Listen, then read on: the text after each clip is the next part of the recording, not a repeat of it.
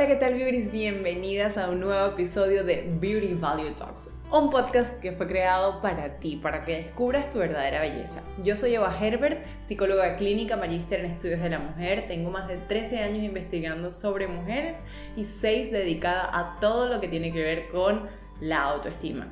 Y justamente de eso vamos a estar hablando hoy, cómo reconocer que tengo una autoestima baja. En episodios anteriores probablemente escuchaste eh, sobre el tema de la autoestima, etc. Hoy vamos a hablar de la autoestima baja específicamente porque es algo que no solemos reconocer. Incluso mis pacientes en consulta, luego de pasadas muchas sesiones, dicen, pero ya va, ven acá. Tengo varios años actuando de tal manera, yo creo que yo tengo la autoestima baja. Es algo difícil de reconocer porque como siempre digo, vivimos en automático, estamos haciendo las mil y un cosas que vivimos haciendo en nuestra rutina y no tenemos el tiempo para detenernos a pensar cómo me estoy valorando a mí. Y de eso se trata la autoestima, de nuestros pensamientos, sentimientos, conductas, percepciones sobre nosotras mismas. Y cuando es baja tiende a ser eh, de alguna forma negativa, hacia el polo de lo negativo. De repente no te aprecias tanto como quisieras. ¿Y cómo se traduce eso, Eva? ¿Cómo entiendo que tengo eh, una autoestima baja? Te voy a mencionar una serie de características para ver si te puedes identificar con cada una, de ellas. En primer lugar, las personas con autoestima baja suelen ser indecisas.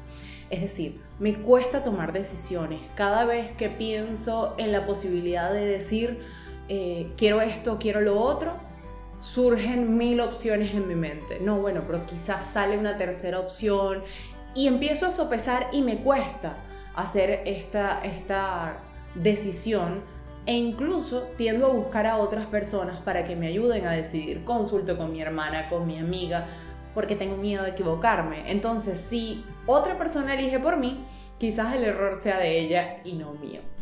En segundo lugar, son personas que usualmente sienten que no saben nada.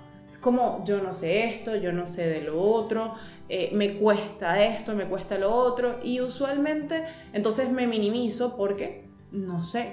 Yo no sé de este tema, yo no sé del otro, aunque sí hayan estudiado. Y ojo con esto, porque hay personas que obtuvieron buenas calificaciones, siguen estudiando muy bien, eh, tienen eh, hasta maestrías, doctorados, pero de repente su apreciación de aquello que han aprendido no existe. O sea, no, no está el ver, oye, mira, yo estudié eh, arte y me encanta el arte. No, yo no sé tanto de arte, a pesar de tener una licenciatura o de haberlo estudiado.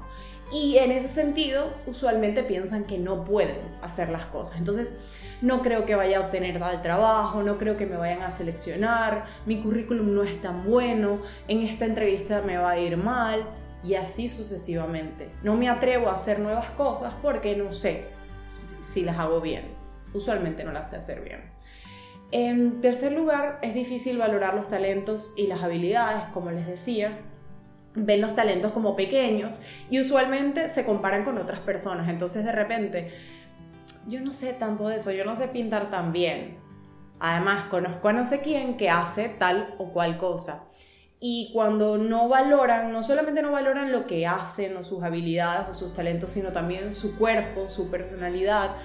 Es que yo no soy tan bonita, es de esas personas a las que les dices, qué bella estás. Y te dice, yo, ay no, no creo, es que tengo no sé qué que no está bien, es que tengo el cabello no sé qué, es que tengo, hoy no me maquillé y así. Empieza a enumerarte una larga lista de características negativas sobre sí misma.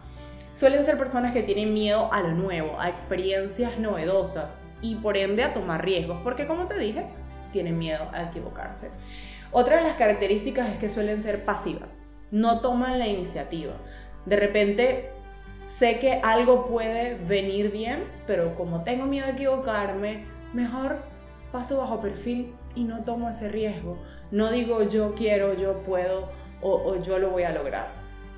Entonces, en ese sentido, dependen mucho de otras personas para lo que sea que van a hacer, porque al tomar decisiones consultan, porque al dar un paso llaman a su mamá y le preguntan, a su hermano, a su primo, a veces hacen hasta una serie de votación, elección popular entre amigos y familiares a ver qué deciden. Y probablemente es de esas amigas que mandan su outfit todas las semanas al grupo de WhatsApp para que entre todas ustedes decidan qué se va a poner. Además de eso, eh, suelen darse por vencidas antes de realizar cualquier actividad. ¿Para qué me arriesgo si sé que me voy a equivocar? Mejor no lo hago. También suelen no estar satisfechas consigo mismas porque piensan que nada lo hacen bien. Entonces, nada es suficiente no se sienten capaces de lograr las cosas, no se sienten eh, que lo que han hecho hasta ahora sea suficiente y por ende no se sienten suficientes ni para una buena relación, ni para eh, un cargo de trabajo superior, ni para exponerse a algo que sea mejor para sí misma. Además de esto, les cuesta reconocer sus emociones. Es difícil que una persona con autoestima eh, baja pueda decir, me siento así por esto y por esto, porque no se han dado el espacio para conocerse un poquito más, para trabajar en sí mismas y el reconocimiento emocional se hace difícil, por ende les cuesta expresar cómo se sienten también. Las críticas les cuestan muchísimo más. Una persona con autoestima baja no suele tolerar un comentario negativo. Y aquí creo que hay que hacer una diferencia porque hay personas que de repente son seguras y ponen sus límites cuando es una falta de respeto. Hay personas que se lo toman como humor. Hay personas que deciden dejarlo pasar pero ante una crítica, una persona con autoestima baja usualmente se va a sentir muy mal, se va a sentir ofendido y le va a costar aceptar que de repente una crítica constructiva sea para su bienestar.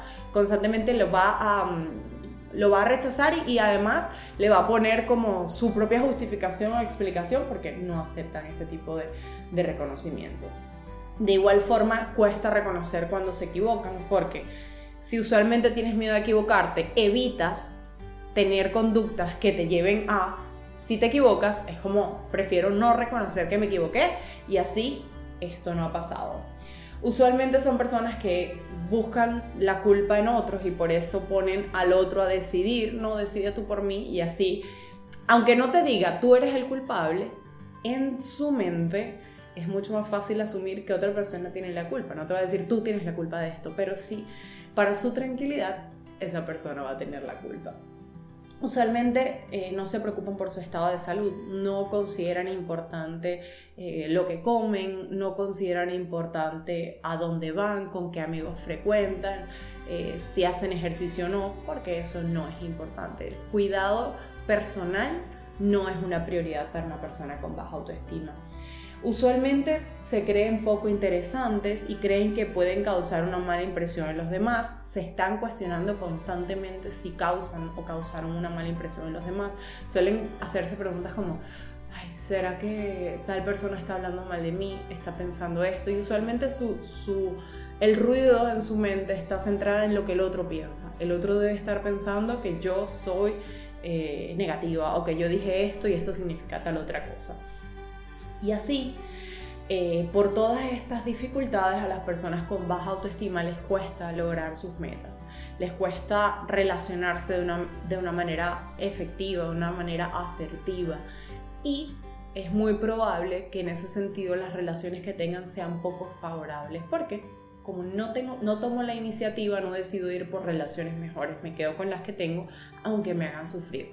Y precisamente es este estilo que les comentaba, donde miro hacia atrás y me doy cuenta de que todas mis relaciones han sido tóxicas, por ejemplo, pero no puedo hacer nada para cambiarlas. Eh, me cuesta dar pasos para acercarme a personas que sean más positivas. Si tú te identificas con alguno de estos eh, comentarios que yo mencioné, trata de ir un poco más a profundidad, de pensar si realmente consideras que es baja autoestima. Como te mencionaba, es difícil reconocerla y mucho más difícil aceptar que tienes tú una baja autoestima. Sin embargo, no es imposible de trabajar en terapia, el trabajo que se puede hacer es maravilloso, así que considera dar pequeños pasitos, haciéndote preguntas sobre ti, eh, cuestionando cada uno de estos puntos que yo te mencionaba, eh, asimilándolos. Y piensa también que siempre puedes estar mejor, que si hay algo de ti que no te gusta, puedes hacer que te guste o cambiarlo, que si hay algo de ti que consideras que ha estado funcionando de una forma que no te hace sentir de la manera más óptima o crees que hay una mejor manera en la que te puedes sentir, aspira a eso. Sé que suena fácil y no lo es, pero la invitación es a preguntarnos un poquito más, a indagar sobre nosotras para conocernos cada vez más y así amarnos y sentirnos seguras de nosotras mismas, por supuesto. Así que si te gustó este episodio de nuestro podcast del día de hoy, por favor, danos like, comenta, sugiéralo a tus amigas y suscríbete a nuestro canal. Fue un placer haberte acompañado hasta acá en este episodio que hicimos con todo el cariño del mundo para ti.